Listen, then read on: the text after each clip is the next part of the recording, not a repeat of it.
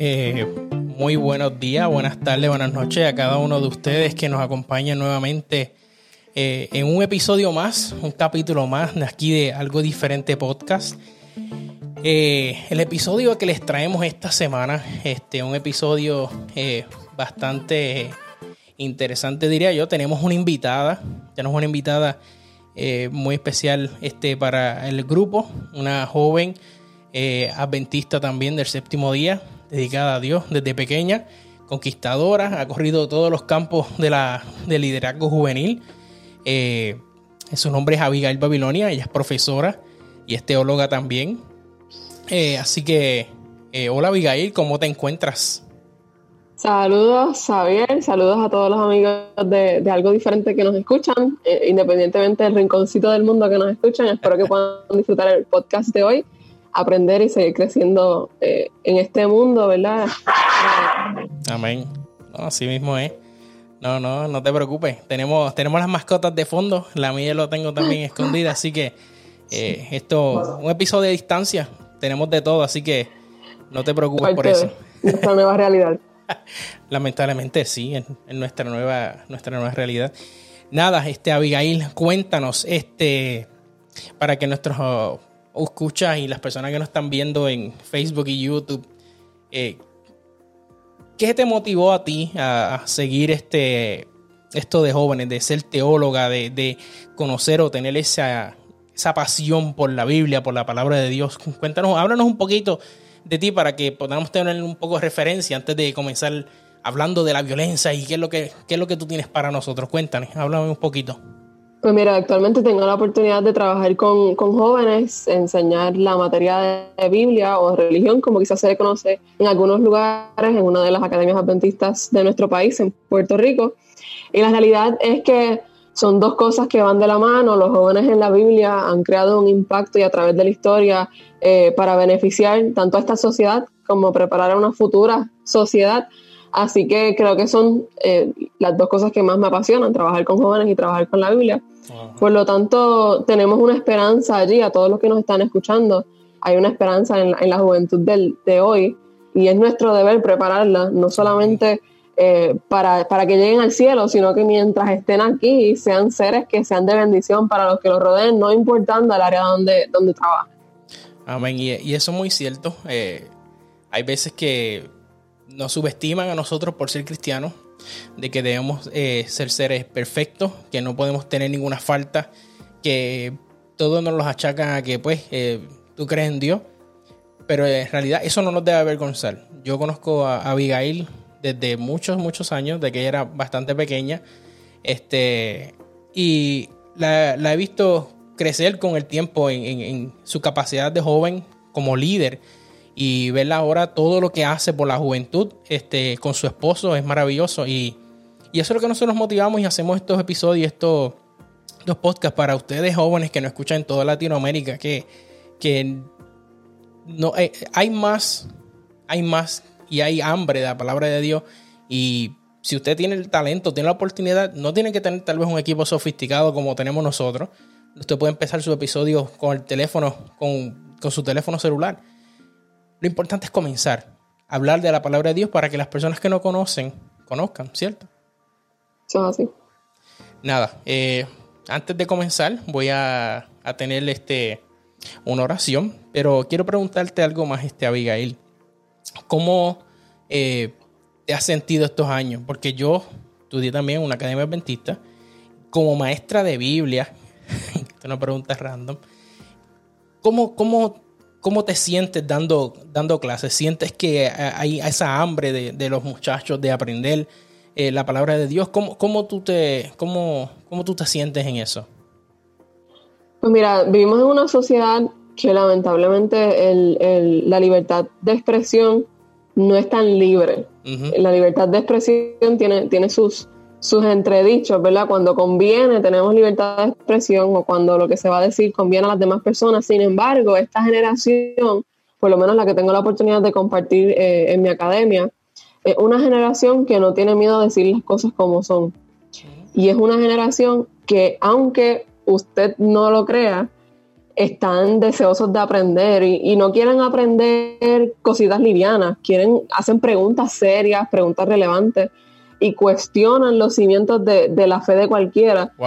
Porque, porque nos motivan a actuar, no solamente a creer en Dios, sino que esa fe en Dios nos lleve al actuar. Así que, sin lugar a duda, es una generación que, promete. Wow. interesante. Yo sé porque eh, cuando estaba en la academia, sé que era poco complicado a veces para los maestros de Biblia porque pues porque usted de clase no significa que conoce toda la Biblia y a veces eh, ellos por más que se preparan como maestra me imagino maestro y a veces hacen preguntas que tú mira dame un brequecito yo te busco información la semana que viene o por el próximo día y, hablamos definitivamente. pero, qué bueno me, encanta saber de eso este que, que siga activa y todo. Genial genial. Bueno ya conoces un poquito a Abigail, así que voy a tener una pequeña oración y arrancamos con el programa. Amantísimo Padre que está en los cielos, santificado sea tu nombre. Gracias Padre Celestial por la oportunidad de, que tú nos das eh, de tener aquí un episodio más. Gracias Padre por darnos la oportunidad de que así sea a la distancia podemos compartir de tu palabra. Podemos tener invitados, Señor, que ellos también tienen la pasión por ti y compartir también de la palabra celestial. Direnos, Padre, que este programa sea dirigido por ti y bendice a cada uno de nuestros familiares. Bendice a cada una de las personas que nos escuchan. Tú sabes sus problemas, tú sabes sus dificultades. Guíalos por el buen camino. En el nombre de Jesús. Amén. Bueno, esta semana, la violencia. Cuéntanos, Abigail, qué, qué queremos compartir con las personas que nos escuchan y nos ven específicamente sobre la violencia. Porque hay un espectro bastante grande de la violencia, pero entre lo mucho, siempre nos basamos en algo que es lo principal. Cuéntanos un poquito de eso. Pues mira, la violencia se ve en todos los ámbitos. Eh, siempre recuerdo cuando un profesor en la Universidad Adventista de las Antillas, de la cual soy egresada, mencionaba que en la sociedad, si pudiésemos dividir de, dos grupos básicos la sociedad, eh, se encuentran los que oprimen y los que son oprimidos. Y, lamentablemente ese concepto lo vemos en todos los ámbitos, ya sea en la política, en la sociedad de manera general.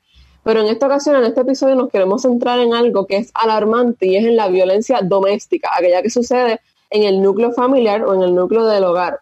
Y la razón, eh, comentaba hace algunas semanas con algunos otros jóvenes, es que desde que comenzó la cuarentena, desde que comenzó este distanciamiento por el coronavirus, por la pandemia, que ha sido a distintas etapas de este año 2020 en diferentes partes del mundo. En Puerto Rico fue en marzo.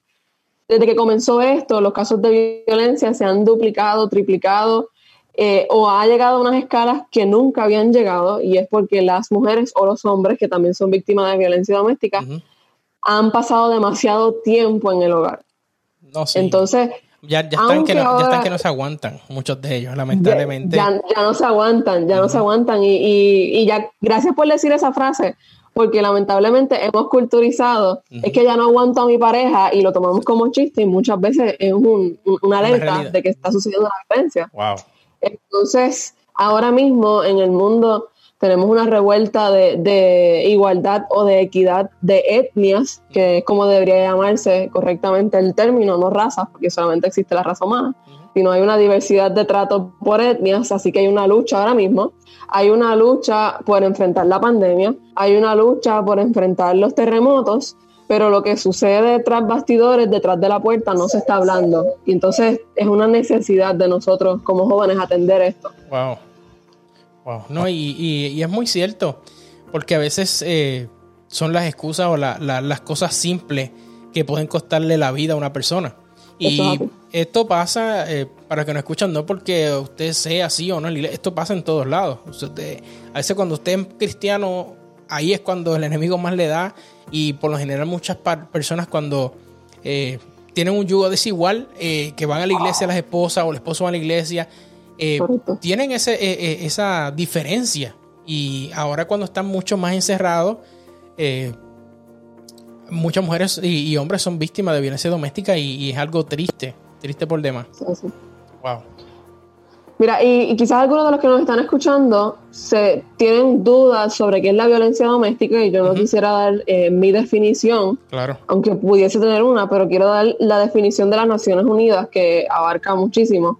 ellos definen la violencia contra eh, género, la violencia doméstica, todo acto de violencia que resulte o pueda tener como resultado daño físico, sexual o psicológico para la mujer o inclusive amenazas de tales actos, ya sea privarle la libertad o privarle su opinión, su derecho a hacer las cosas, sus derechos eh, fundamentales de la vida. Por lo tanto, no es solamente yo hacer el acto, sino amenazar con hacer el acto.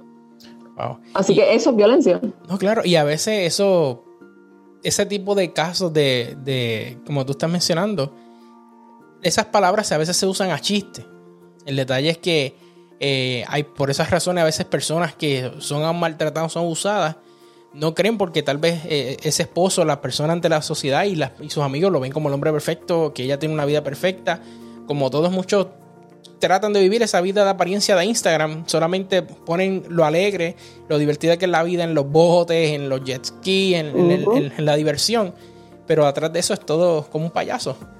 Y a veces tenemos que nosotros ponerle eh, esa atención o, estar, eh, ser un poquito más abiertos y, ver y escuchar más allá, no solamente de nuestros familiares, sino también de nuestras amistades y conocidos. Eh, que pueden que sean víctimas de maltrato y tal vez nosotros podamos hacer alguna ayuda para ellos. Mira, las estadísticas dicen que una de cada tres mujeres experimenta violencia doméstica ahora mismo y una y las que no, esas dos que no, una de cada tres de esas que no, en algún momento en su vida ha experimentado violencia doméstica, ya sea con una expareja, con un novio o con una persona sumamente cercana, ha experimentado algún tipo de violencia. Así que pónganse a pensar, amigos que nos escuchan, cuenta, cuenta nueve mujeres, nueve mujeres que tú conozcas, que tú aprecies, que tú quieras. De esas nueve, las estadísticas dicen que es muy probablemente que de ellas nueve, tres o están siendo eh, abusadas de algún tipo de violencia doméstica o han sido abusadas de algún tipo de violencia doméstica, han sido víctimas. Wow. Eso es, bastante. Es, es, bastante, es, bastante. Y a veces este, sentimos que muchos de ellos, y como tú estás hablando, no, no es la raza, igual como tenemos las controversias que suceden ahora por, el que lamentablemente por el color de piel tú también tienes que ser abusado o, un cierto de violencia por esa razón. Y wow, me, deja, me deja sin palabras. Sorprendente. Sorprendente. Pues sí, Ahora, volví. Mira, eh, te voy a, dar una asignación para aquellos amigos que, nos escuchan. Este, yo estoy en Puerto Rico, así que quiero compartir con ustedes las estadísticas de Puerto Rico y le voy a dar una tarea a saber mientras estamos en vivo para que ustedes puedan eh, percibir con nosotros la gravedad de este asunto. Así que, este, Xavier, no sé si, si tengas tu teléfono listo con la calculadora. Sí, lo tengo listo. Déjame poner todo acá en orden y sí. Ok. Ok. Las estadísticas que les voy a estar compartiendo, estos números, son los casos, los incidentes. Hay que hacer una diferenciación entre lo que son incidentes, entre lo que son investigaciones y lo que finalmente la ley procesa que hubo. ¿okay? Puede ser que eh, un incidente fuese una mujer que llamara al 911, llamara a la policía, a su policía estatal y reportara algún caso, pero pudiese ser que ese caso no prosperara. Y muy probablemente estos casos no prosperan, dicen las estadísticas, porque la misma mujer, por miedo a, no continúa eh, ejerciendo su, su, presión o su derecho a la libertad, ya que se le, se le haga un juicio. Así que estos incidentes muestran la realidad del asunto. Y esto está dividido por regiones en el área de Puerto Rico solamente desde enero de este 2020 hasta mayo del 2020. Okay, así que estamos algunos meses atrás, pero las estadísticas salen, eh, a finales de... A final de... Muy bien, comienzo con los números. En Mayagüez, la región de Mayagüez, se reportaron 127. Okay. Región de Aguadilla, 243. Muy bien. Región de Ponce, 226. Región de Utuado, que ya estamos para el centro de la isla, 96. región de Arecibo 226, región de Aybonito 151, región de Guayama 180, región de Bayamón 395, región de San Juan 237, región de Caguas 199, región de Humacao 127 y región de Fajardo 112. Para un total de cuánto, Xavier? De 2319. 2319. Esos fueron los incidentes reportados en Puerto Rico. Wow. Pero mencionábamos que no todas las mujeres logran reportar ni, ni, ni sacan el valor. De hecho, también quiero mencionar que no lo mencioné ahorita. Uno de cada diez hombres sufre violencia doméstica. Por lo tanto, si tu grupo de, de, amistades varones son de 10, uno de ellos por lo menos o ha experimentado o está experimentando. Y lamentablemente por el, por el machismo, por decir así, eh, las personas pues instan o, los hombres, por decir así, no van y buscan ayuda.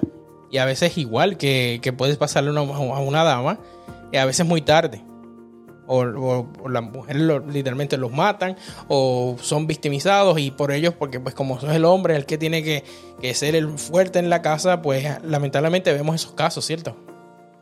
Eso es así y sucede en, ambos géneros, ¿verdad? Tanto en, femenino como en masculino.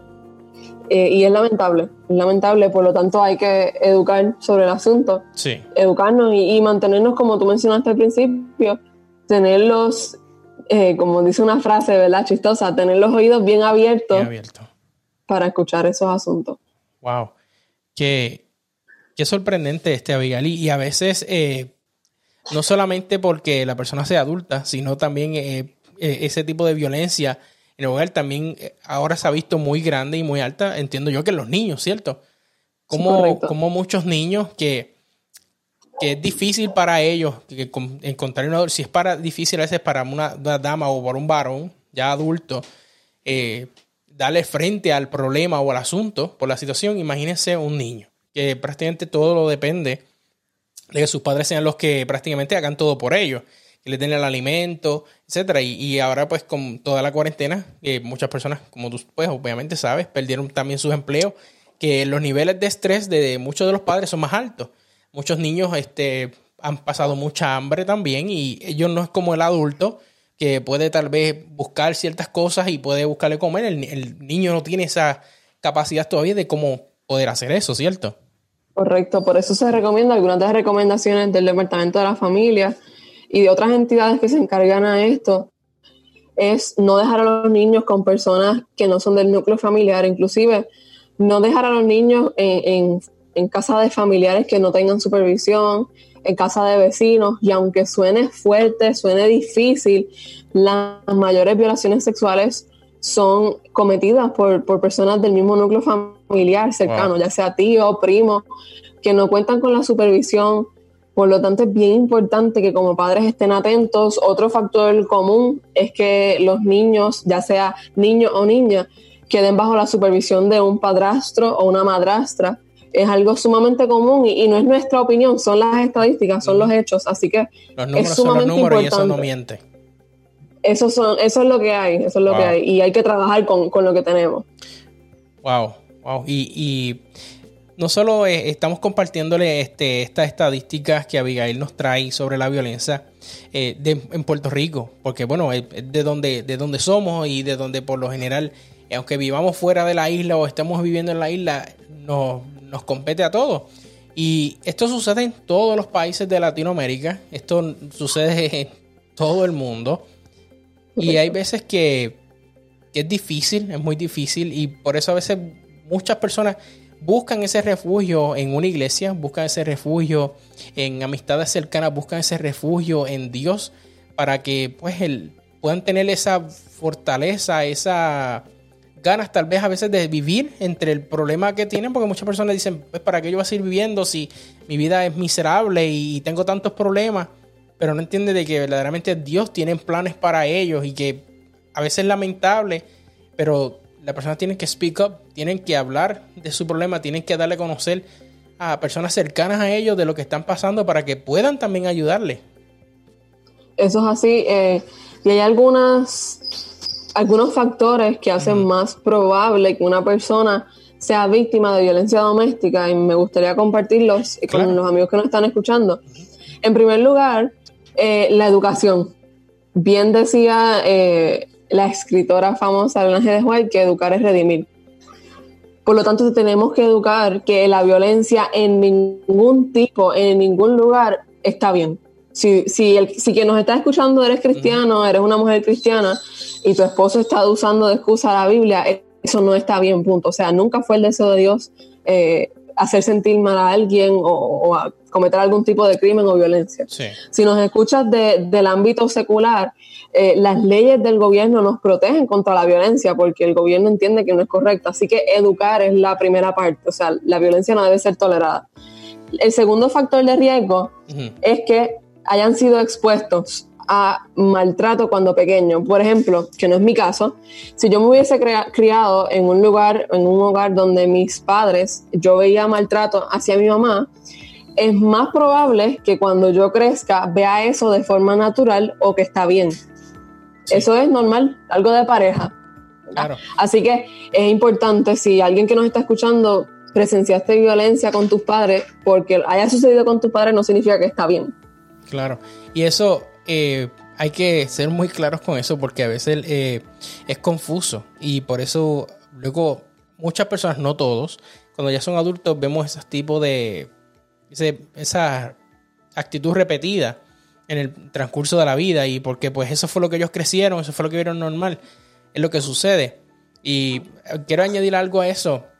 Estuve viendo atrás hace unos tiempos, un unos días atrás, un documental específicamente de eso de eh, de personas prácticamente que eran asesinos en serie, pero la culpa de que ellos fuesen como eso no es para hacerlos, victimizarlos a ellos porque por lo que hicieron estaban bien, pero la culpa de que ellos fueron como fueron y ellos están todavía en cárcel y muchos de ellos eh, tienen lo, pues lo van a darle máximo. la máxima sentencia.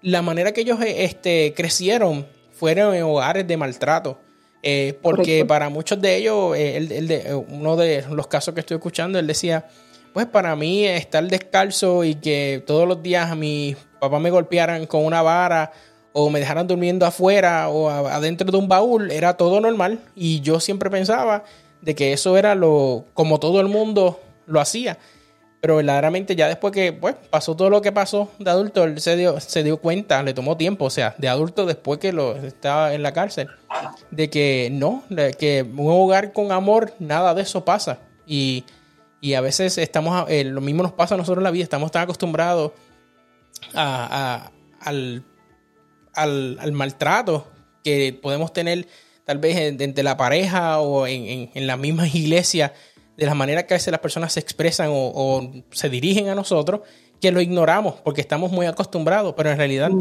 ni tú, ni yo, ni nadie que nos escucha se merece eh, ser tratado mal o ser menospreciado por X o Y cosa. Y a veces este, pasamos eso y, nos olvidamos y tenemos que darle prioridad también.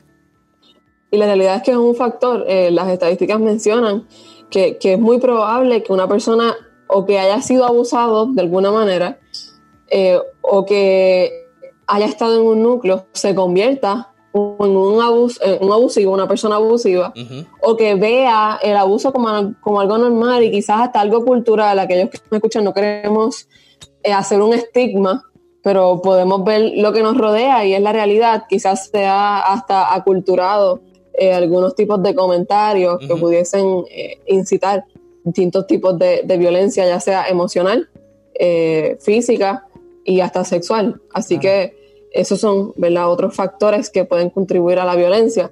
Otros es que eh, hay algunos estigmas sobre los empleos. Hay algunos países, quizás ahora mismo con, con toda la revolución social no sea tan común, pero sí sigue existiendo, el que la mujer permanezca en el hogar y no trabaje. Oh, claro. Eh, eh, eh, aumenta la probabilidad de abuso, algún antecedente, o que desde antemano ya la persona haya tenido algún vicio. Dicen las estadísticas que las personas que consumen alcohol o drogas son más propensas a ser personas abusivas. Así que esos son algunos de los factores más comunes que nosotros tenemos. Y, lo que mencionaste es chocante porque a veces no esperamos que ese tipo de persona pueda ser así, no solamente, pues sí, pero si consuma alcohol, etcétera, pero más bien en, lo, de la, de lo de la mujer. Y eso sigue muy, muy abierto todavía, igual que el problema de que por el color de nuestra piel nos juzguen en cómo somos o cómo debemos hacerlo, nos, nos ponen un, o porque seamos nosotros hispanos o no hablemos un idioma que la otra persona no hable, eh, nos miran mal, nos miran raro.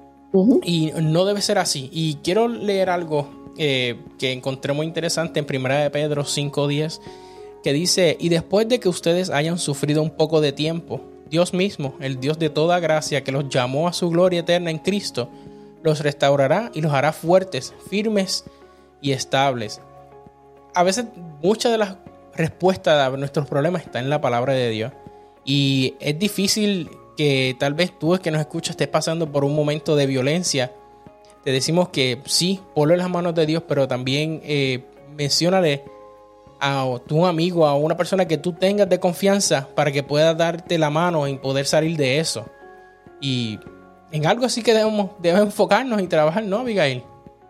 Claro, y para esto es bien importante, aquellos que nos escuchan que todavía son del, sector de solteros, de, solteros eh, de nuestra sociedad, la gran parte de las personas abusivas pueden ser identificadas en el noviazgo. Por eso es bien importante nosotros, ese, ese refrán de que el amor es ciego, lamentablemente no lo es. La, la pasión puede ser ciega eh, o la obsesión puede ser ciega, pero el amor no lo es. Por lo tanto, ¿qué señales nosotros pudiésemos tener, quiero compartir algunas contigo, eh, no son mías, pertenecen al libro Enamórate Bien, que se encuentra eh, libre, libre de costo a través del internet, lo pueden conseguir. Eh, ¿Qué cosas pueden, pueden ser? Quizás las más obvias las voy a mencionar primero y luego comentamos las menos obvias. Las más obvias pudiesen ser obviamente que, que en el noviazgo ustedes tienen una conversación y, la, y la, la, persona, la pareja, ya sea hombre hacia la mujer o la mujer hacia el hombre, le comienza a hacer así, eh, en, un, en, un, chiste, aquellos que no nos están viendo, le estoy dando una pequeña palmadita en el hombro. Mm. De, porque, porque, así comienza todo, con algo pequeñito. O te muerdo, o te doy un pellizquito. Mm. Y ustedes saben que, que los latinos somos como que cariñosos y nos gusta tocar con respeto, pero esas señales son peligrosas porque son pequeñas agresiones. Y si no nos tenemos casi confianza ahora porque somos novios, ¿qué va a ser cuando nadie nos vea? ¿Ok? Cierto. Así que son, son señales, ¿verdad? Bastante obvias. Obviamente tenemos lo que es forzar actividades de índole sexual sin consentimiento o en contra de la moral de una persona, amenazas directas, el abuso emocional pudiese ser ignorar los sentimientos de la persona o menospreciar esos sentimientos. Ahora quiero ir a unos menos obvios y que tú me los comentes. El aislar a una pareja de su círculo de amistades o de familiares. Oh, wow. eso suele suceder y sucede bastante. Yo lo pondría de ver muchas veces pasa cuando la relación es bastante nueva. Eh, específicamente porque muchos no se tienen eh, la confianza todavía. El, hombre pues no tiene confianza con, pues, con la novia, la novia están con los celos y ahora todo eso que tal vez para mi tiempo de cuando era un poco más joven, yo entre los 15 a los 18, que no existían celulares con Bluetooth mínimo, eh, para eso el 2005, ahora vemos que prácticamente la persona todo lo tiene que buscar en WhatsApp. Tú tienes que tener, la, o sea, tú tienes que darle de tu privacidad de tu teléfono la autorización a tu novio o tu novia para que veas tus cosas. Eh, es realmente y a veces muchas personas lamentablemente consiguen cosas que no, no deben conseguir y por esa razón pues a veces vienen estos sucesos de violencia, que el novio eh, mató a la novia, la novia la encontró con la otra persona y, se formó un caos. Y tenemos que eh, ser un poco más abiertos. Los celos en realidad no llega a nada. Usted, como tiene su pareja o tenga su pareja algún día, tiene que abrirse con el tiempo. Eso se crea confianza. Correcto, así que si usted en su círculo de amistades conoce a una persona que, un, amigo, una amiga que su pareja lo comienza a aislar. Y estamos hablando de que obviamente somos jóvenes, queremos nuestro tiempo con nuestro novio y con nuestra novia, claro está. Pero cuando hablamos de aislamiento, es que esa persona siempre está con su pareja, no comparten el círculo de amistades que solían compartir comúnmente. Estamos hablando de aislamiento, lo que nos encontramos ahora mismo, a ese nivel. Eh, si eso sucede en el noviazgo, todo se intensifica en el matrimonio, así que cuidado. Eh, lo que es humillar a la otra persona en público. Wow, eso lo he visto muchas veces. Eh, no solamente, como estamos hablando en general de violencia, no solamente entre parejas, también lo he visto de padres humillando a sus hijos, no solamente en cosas de la escuela o en, la misma casa con familiares eh, o en, casa de amistad, en fiestas, en lo que sea. igual eh, sucede, se, ve mucho, se ve mucho porque hay veces que porque usted no tenga el conocimiento de algo no significa que usted sea una persona tonta o sea una persona bruta eh, o no o tenga algún problema mental. No, no todos tenemos por qué ser iguales y pues no tenemos por qué ninguno de nosotros tener el mismo conocimiento. Y hoy en día, si usted está en desacuerdo, si yo estoy en desacuerdo con algo contigo, Abigail, para, para ti, pues puede que sea algo fuerte, o para mí, si a mí no me gusta que lo que yo digo es lo que es y tiene que seguirse así, pues me voy a molestar contigo. Y eh, eso es algo que lamentablemente hemos visto que se ha acostumbrado un poco, una mala costumbre en nuestra sociedad.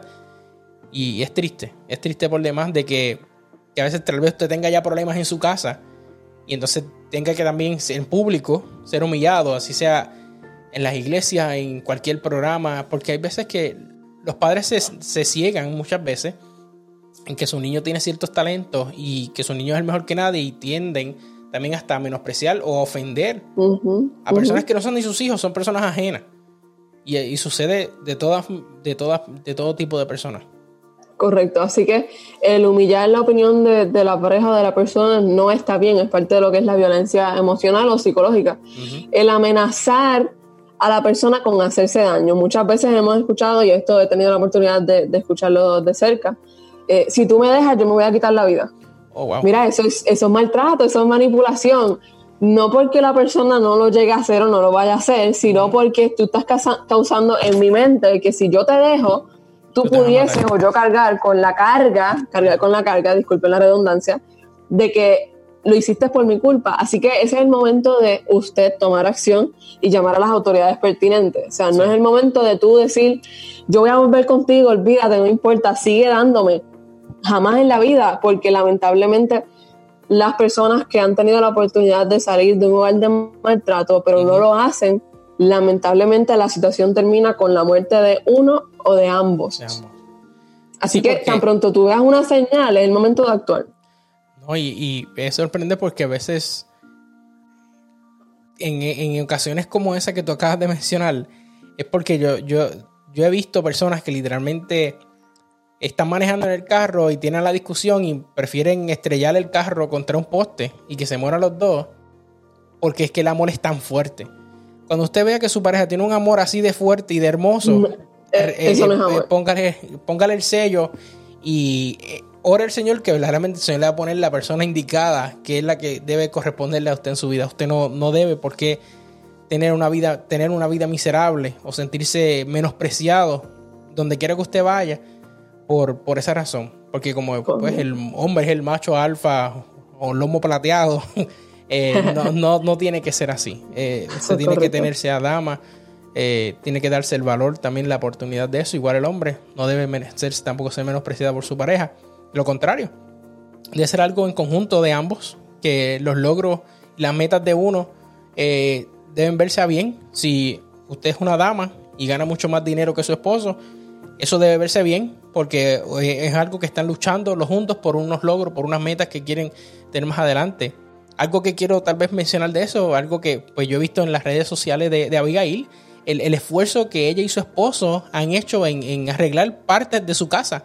Comenzar con las ventanas, comenzar con el suelo. Y vemos el, no solo el amor, sino el empeño, el sacrificio, el esfuerzo que toma una tarea cuando lo está haciendo en pareja y van juntos ambos así eh, de, camino a, buscar más logros. Tú estás satisfecha y alegre de los logros de tu esposo y viceversa. Y así es que debe ser. Ambos en un mismo camino. Correcto. Mientras el ideal de Dios se cumpla, eh, el ideal de Dios para el matrimonio, para las relaciones, para el noviazgo, nunca debería existir que una persona se sienta ni menospreciada, ni humillada, ni marginada por ser hombre o por ser mujer. Eso no debería estar en nuestro vocabulario, pero lamentablemente estamos teniendo este, este podcast porque está. Y en este momento quisiera dirigirme a, los, a los que nos escuchan, que, son, que pertenecen a, los adventistas del séptimo día. Ministry Magazine, que es una de nuestras eh, revistas importantes, pudiese decirlo de esa manera, realizó un estudio, ustedes lo pueden buscar, se encuentra libre de costo en el Internet. Eh, y este estudio, usualmente los estudios que se realizan sobre violencia doméstica, eh, se hacen a largo plazo, se toman plazos de 10 años para poder estudiar las poblaciones. Y se escogieron una población, 8.000 personas, como diríamos random, diferentes partes del mundo, y se investigó y lamentablemente en nuestra iglesia, yo no estoy hablando de otra iglesia, yo no estoy hablando de gente no creyente, estamos hablando de nosotros. Porque si tenemos que señalar, tenemos que empezar por la, casa. Por la casa. 18% de las mujeres respondieron que habían sido abusadas sexualmente. Wow. 43% en una división que no obviamente se reserva para, la privacidad de las personas, de las mujeres. 43% de las mujeres reportó abuso físico. O sea, casi la mitad de las mujeres de nuestra iglesia, que representan la mayoría de nuestra iglesia, que son féminas, reportaron abuso físico. Y lo más triste, un 69%, ahí llegamos a más de la mitad, un 69% admitió sentir abuso emocional o psicológico. Wow. Y a veces eh, nosotros andamos rampantes de que todo está bien, andamos como un pavo real, demostrando todo eh, el folclore, lo que podemos lograr eh, a veces dentro de nuestros templos, nuestra iglesia. A veces nos observamos que, hay personas y hay hermanos de iglesia y hermanas de iglesia que lamentablemente están sufriendo, que no saben de qué manera expresarse. Y por esa razón también, Abigail, hay muchas personas que encuentran ese refugio en la iglesia. No, a veces no quieren llegar a la casa y están todo el día, desde por la mañana a las 9 hasta la tarde que tengan sociedad de jóvenes, actividades, con tal de no llegar a su hogar, porque lamentablemente su hogar es, como si fuera un infierno eh, aquí en la tierra y no debería Fíjate, Xavier, ahora que lo mencionas, aunque no lo tenía en mis anotaciones y tampoco está en el libro que, que acabo de mencionar, Cuéntame. eso quizás pudiese ser una alerta. Cuando nosotros estamos en la iglesia, quizás ahora mismo no estamos en algo normal donde hayan actividades comunes, pero cuando estamos en la iglesia, y encontramos una mujer o un hombre que está en todas las actividades y no quiere llegar a su casa, quizás eso pudiese despertar en nosotros, oye, ¿y tu pareja? ¿Por qué no viene contigo? No solamente decirle, yo voy a estar hablando por tu situación, encontramos en la Biblia que Jesús le dijo, mira, si tú oras y no haces nada, perdiste tu tiempo. Y, eso es muy cierto, porque a veces nada más decías, no, hermanito, yo voy a estar orando por ti. Pero el hermanito necesita, no solamente hace, necesita algo, algo más de ti que solamente la oración al momento, porque a veces necesitan la respuesta al momento y el Señor trabaja, pero Él trabaja a su tiempo, no es a nuestra voluntad ni nuestro tiempo, pues por ese es el detalle que tenemos que, como tú estás mencionando, prestar atención a esas señales de cómo nosotros podemos ayudar a nuestros hermanos de iglesia. Correcto, mira, ¿qué podemos hacer? Número uno, educar. Número dos, escuchar. Estar alerta a las posibles señales. Número tres, brindar ayuda. ¿A qué me refiero con brindar ayuda? Tengo la confianza de, tres hermanas de la iglesia, por poner un ejemplo, y una de ellas me confiesa que su esposo la abusa físicamente o sexualmente o emocionalmente. Lo primero que yo voy a hacer es llevarme esa mujer fuera del alcance de la vista de todas las personas si estoy en un lugar público, en un lugar accesible y voy a comenzar a hablar con ella. Cuéntame, ¿qué es lo que está sucediendo? Y vamos a llamar las autoridades y le voy a explicar la importancia de llamar las autoridades. La voy a convencer de que es de que por su seguridad, por su vida, es importante que ella llame. Y yo, entonces, que sería la cuarta opción, darle mi apoyo. Si yo tengo que llevarme esa hermana de la iglesia para mi casa durante ese tiempo, es pertinente que yo lo haga porque su vida puede estar en riesgo. Es ese nivel, tenemos que tener esa conciencia de alerta de que esto es algo sumamente serio. No podemos seguir perdiendo más vidas, eh, ni, tampoco vivir miserables, porque no, para eso no vino Jesús a morir. No. No. Eh, es muy cierto lo que tú dices. Este, y no, por el miedo, volvemos a esa misma situación, este Abigail.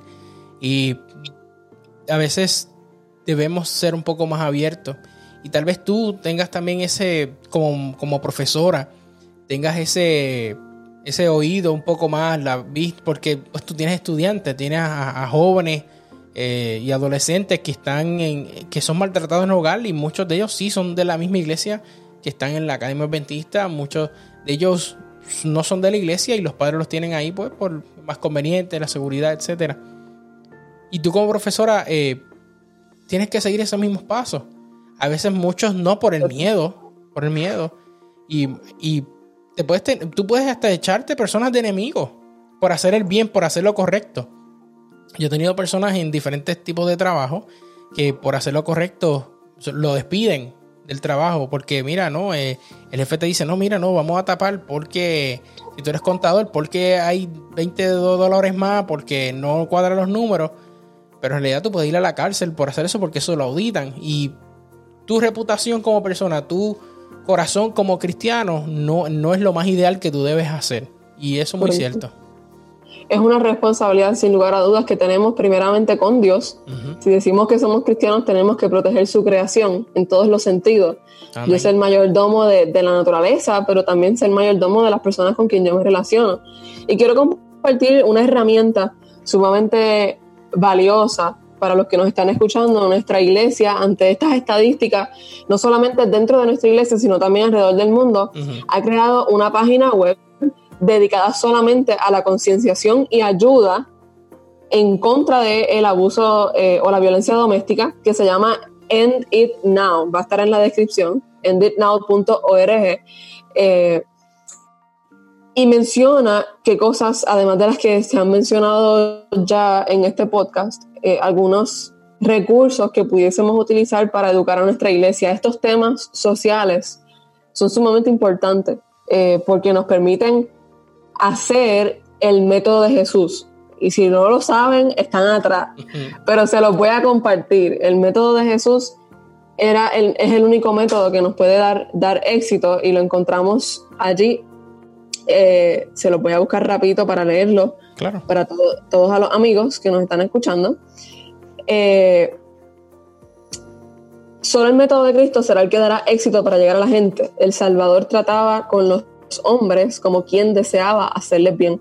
Le mostraba simpatía, atendía sus necesidades, se ganaba su confianza y entonces les decía, seguidme. Si yo realmente quiero alcanzar personas para el reino de Dios, yo tengo que ser abierto a las necesidades de hoy, no de mañana, de hoy. Si la persona hoy necesita sentirse apreciado, valorado, que tiene un valor que se lo da a Dios, no su esposo, no su esposa.